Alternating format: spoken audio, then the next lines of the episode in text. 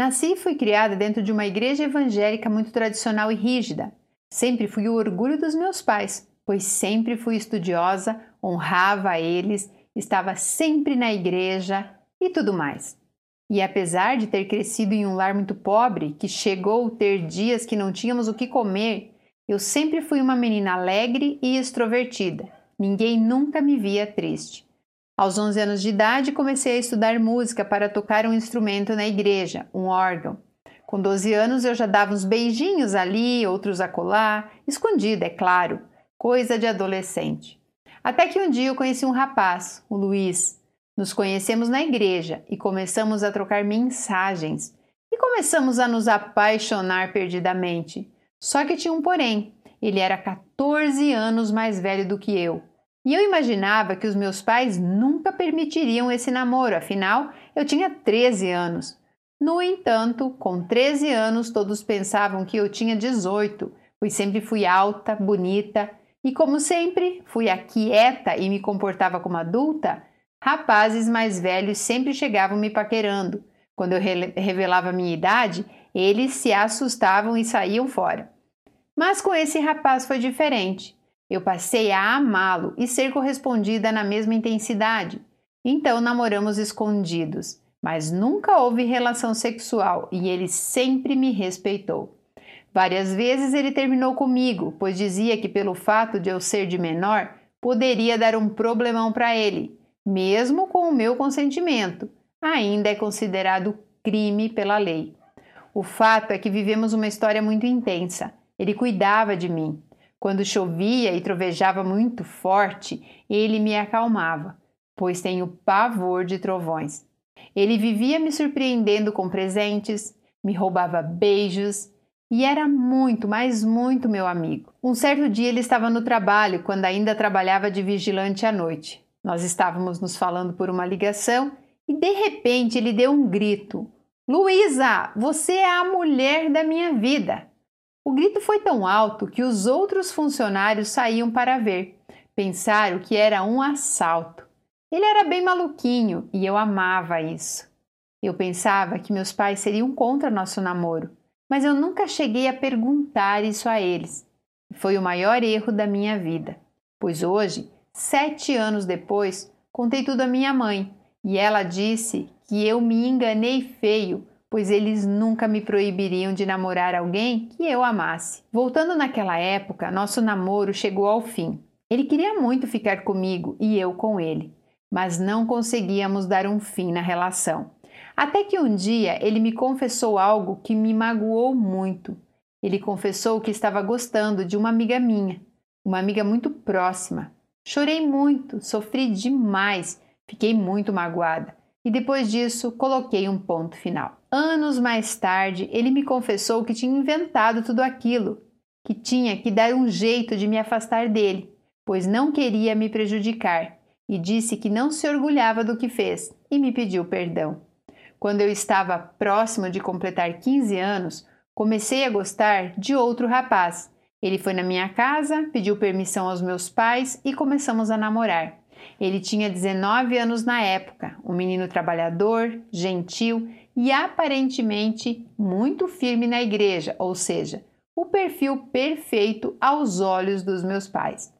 Começamos a namorar e, com seis meses de namoro, ele começou a mudar comigo, ficar distante.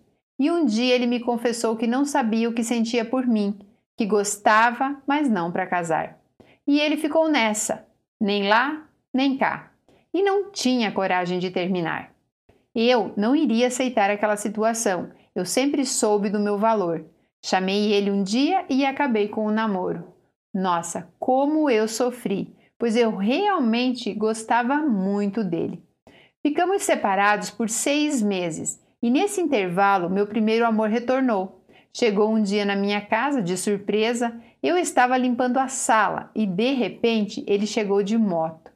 Conversamos, rimos muito e eu, sem esperar, ganhei um beijão dele. No início eu correspondi e depois me afastei e disse a ele que seria a última vez que ele me beijaria, porque eu tinha esperança de voltar com o meu ex. O fato é, quando ele foi embora, eu chorei igual criança, sem entender o que estava sentindo.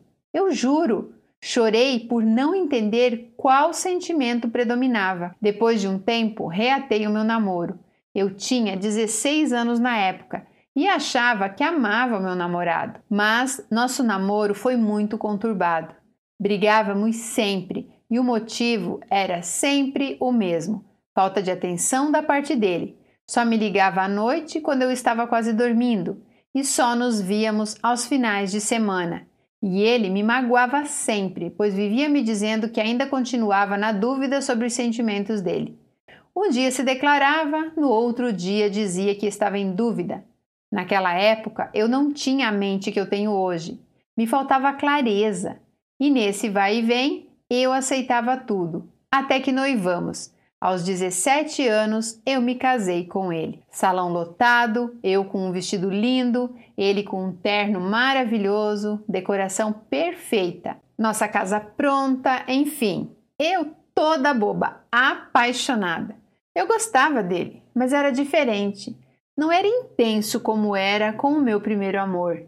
Com ele eu me sentia meio que obrigada a ser quem eu não era.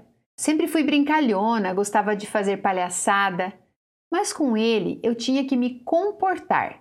Se eu fazia careta para ele rir, ele brigava comigo, dizendo que não tinha graça. Nem uma lua de mel decente nós tivemos, porque ele fez questão de pagar só uma diária num hotel fazenda sendo que ele tinha condições de pagar até uma semana se quisesse. Quando chegamos em casa, tinha alguns ajustes para fazer na casa e eu estava louca para fazer nossa primeira compra e organizar a minha cozinha. Coisa de recém-casado, né? Eu estava pedindo, tinha dois dias e ele só estava focado em trabalhar na nossa casa. Esse foi o motivo da nossa primeira briga. Parece simples, mas a partir desse dia eu percebi que ele era uma pessoa que gostava de ter controle sobre as situações. O tempo foi passando, ele melhorou em alguns aspectos, sempre trabalhando muito. Nunca deixou faltar nada em casa. Eu estudei e entrei em uma universidade pública e comecei a trabalhar como professor auxiliar de crianças especiais. Com o tempo, eu não estava conseguindo conciliar tudo: trabalho, casa, marido e faculdade. Decidi parar de trabalhar e ele me apoiou nisso. Ele não era bruto comigo, mas era frio, desatencioso, sem consideração. A indiferença dele me matava aos poucos. Às vezes em casa ele me tratava bem e em público agia como se não me conhecesse. Um estranho. E então eu fui percebendo que meu primeiro amor não saía da minha cabeça. Eu passei a sonhar com ele sempre e sentia uma saudade danada mas eu nunca o procurei, pois sempre respeitei meu marido. Com o passar do tempo, fui percebendo que meu marido não era completamente sincero comigo. Antes de casar comigo, ele tinha o diagnóstico que não poderia ser pai e não me contou. Meu sonho sempre foi ser mãe e, com quase dois anos de casamento, ele foi me contar isso. Fiquei arrasada, mas o perdoei. Fiz ele correr atrás de uma segunda opinião médica e tivemos uma esperança. Ele passou por uma cirurgia e deu tudo certo, segundo a medicina. Agora ele poderia ser pai. Depois de um tempo, eu descobri que eu também tinha problemas e dificuldades para engravidar e passei a me tratar também. Eu era louca para ser mãe e ele louco para ser pai, mas eu nunca engravidei. Mas o fato é que eu não me sentia feliz, não me sentia amada. Ele sempre trabalhando muito, me dando todo o conforto. Tínhamos uma casa nossa, um carro, me deu uma moto, eu era habilitada. Nossa situação financeira excelente e não tinha motivos para eu reclamar. Mas faltava uma coisa: felicidade. Passaram-se quatro anos e meu primeiro amor nunca saiu da minha cabeça. Eu sentia uma saudade enorme que eu nem sei explicar. Meu marido voltou a me dizer que tinha dúvidas sobre os seus sentimentos. Chegou a confessar que casou comigo ainda sem saber o que realmente sentia e que não sabia o que era amar de verdade. Então perguntei: então por que casou comigo? Ele simplesmente disse que não sabia. Na minha igreja, o divórcio só é permitido em caso de adultério e quem se separa perde toda a liberdade na igreja. Não pode fazer parte da orquestra, não pode falar em reuniões, não pode fazer a oração representando a igreja e é meio que excluído. Sou totalmente contra isso, mas continuo por lá porque tem muitas qualidades e me faz bem. Então eu passei a esbarrar direto com o meu primeiro amor na rua, pois morávamos na mesma cidade. Teve um dia que eu estava chegando para dar aula em uma escola e escutei um estrondo. Quando saí, percebi que era uma batida bem feia, mas ninguém tinha se machucado. Quando eu vejo o motorista, não acreditei. Era ele. Uma moça distraída furou o sinal vermelho e colidiu com força no carro dele. Ele me viu de longe, nos cumprimentamos e eu entrei para dar aula. Eu não parava de pensar nele. Um certo dia eu mandei uma mensagem para ele para pedir uma informação sobre uma cachoeira que eu queria visitar e que ele conhecia. A conversa começou a desenrolar e antes mesmo de eu falar alguma coisa, ele se declarou para mim. Disse que o maior arrependimento dele foi não ter lutado por mim, que nunca se perdoaria por ter inventado que gostava de outra garota e que nunca deixou de me amar, mas que nunca faria nada para atrapalhar meu casamento e que queria me ver feliz com ele ou sem ele. Eu não consegui ouvir aquilo tudo e ficar calada. Acabei me declarando também. Ele chorava de um lado e eu chorava do outro. Começamos a relembrar o quanto fomos felizes, o quanto nós brincávamos ao lado dele, eu era eu. Eu não tinha medo de falar nada, medo que me interpretasse mal. Se eu fizesse uma careta, ele fazia outra mais feia ainda, e tudo acabava em muitas gargalhadas. Mas disse a ele que não poderíamos continuar nos falando, pois eu nunca trairia meu marido e nunca me separaria, pois eu não queria perder o cargo na igreja. E as pessoas falavam que quem se separa e casa novamente não vai entrar no céu. Passamos sete dias conversando todas as noites. Ele me mandava umas músicas que ele mesmo fazia a locução com a tradução.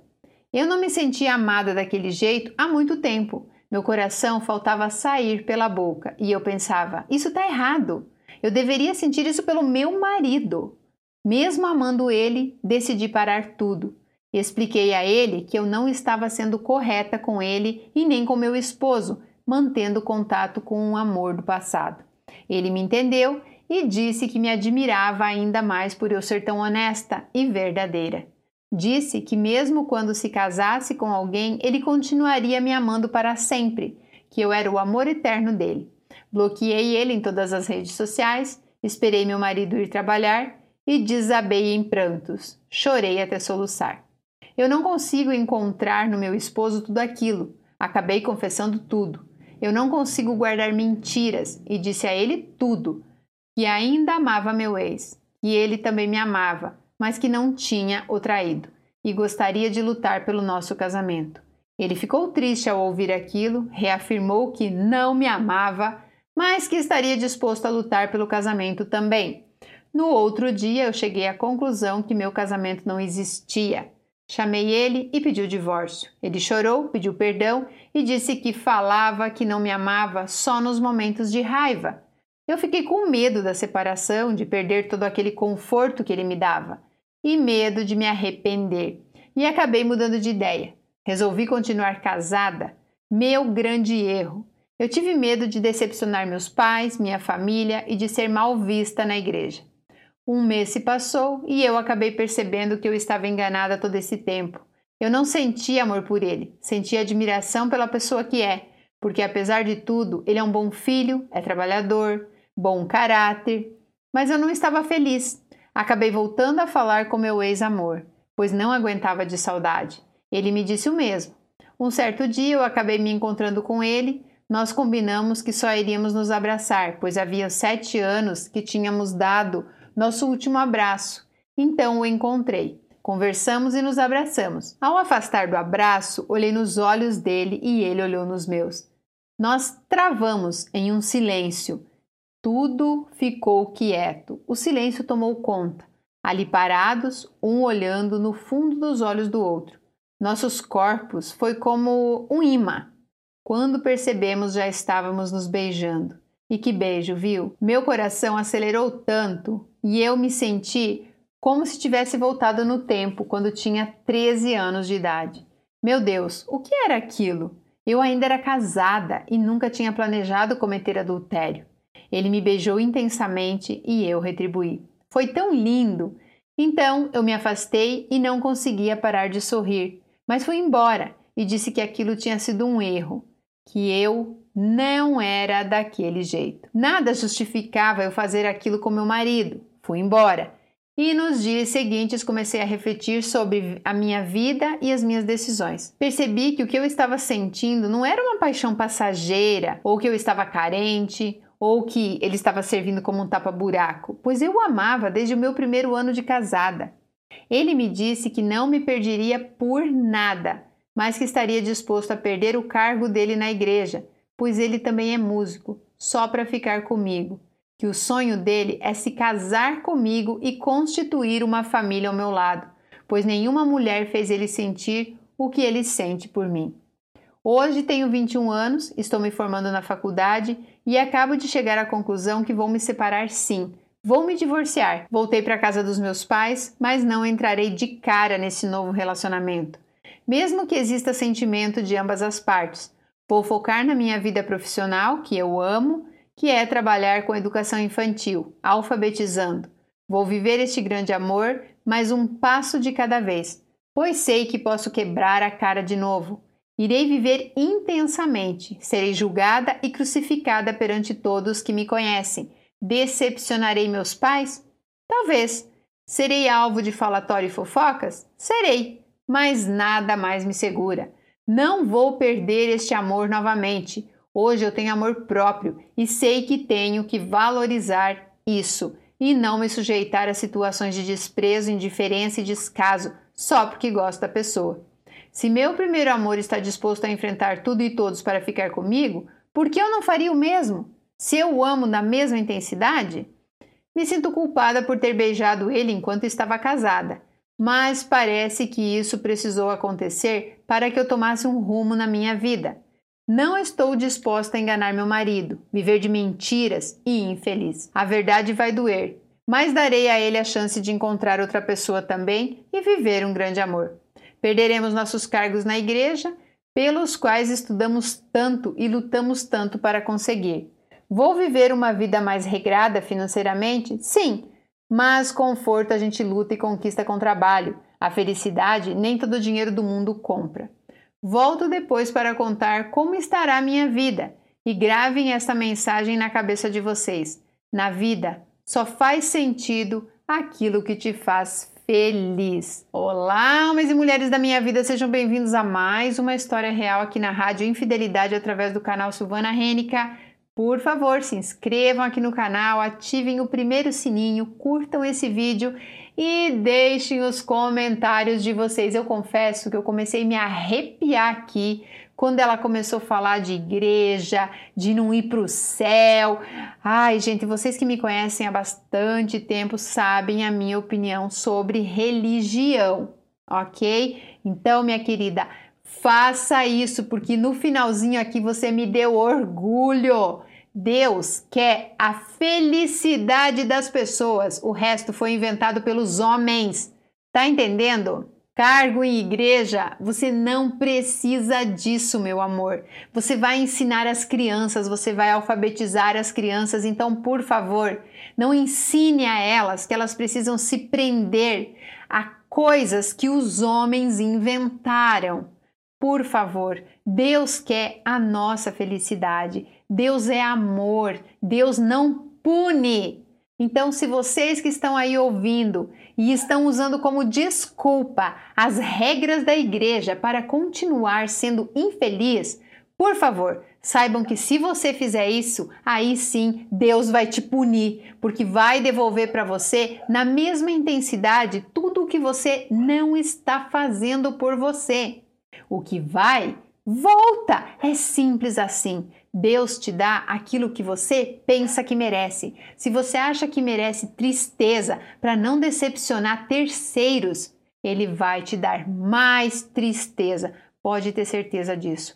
Parabéns pela decisão, parabéns pela decisão de não entrar de cabeça nesse novo relacionamento. E engraçado, né, gente? É, fica essa coisa de igreja, mas ela não falou nada sobre o marido ter mentido que não poderia ser pai. Será que essa mentira não anula um casamento? Será que ela não poderia simplesmente falar: eu quero me divorciar porque ele mentiu para mim, ele me enganou, ele me traiu? Ah, mas ele fez a cirurgia e fez o tratamento. Ok, você não pôde ter filhos. Será que era realmente para você ter filhos com este homem? Já parou para pensar? Pois é, essa é a questão. Te parabenizo por não trair o seu marido, por não ter uma falsa vida e por ter feito a coisa certa. Primeiro o divórcio, depois você vai recomeçar a sua vida. Parabéns, parabéns por todas as decisões que você tomou aqui. Elas foram perfeitas, menos a decisão de se prender às regras de uma religião. Eu não concordo com isso e não sei se vocês também concordam. Eu acho que a religião nos afasta de Deus. A religião nos afasta da essência divina, porque a essência divina quer que nós sejamos livres. Afinal de contas, de que vale esse livre-arbítrio se nós seremos julgados e condenados pelo tribunal dos homens? Uma coisa inventada para justamente controlar o ser humano. Não estou falando mal das religiões. Você pode ser religiosa, você pode ir na igreja, ir no culto, ir no templo, ir não sei aonde, desde que isso não te traga infelicidade, desde que as regras impostas por essas pessoas não destrua o seu futuro. Meus parabéns, minha querida, por você ter decidido por você e não pelos outros. Um beijo e até a próxima história real.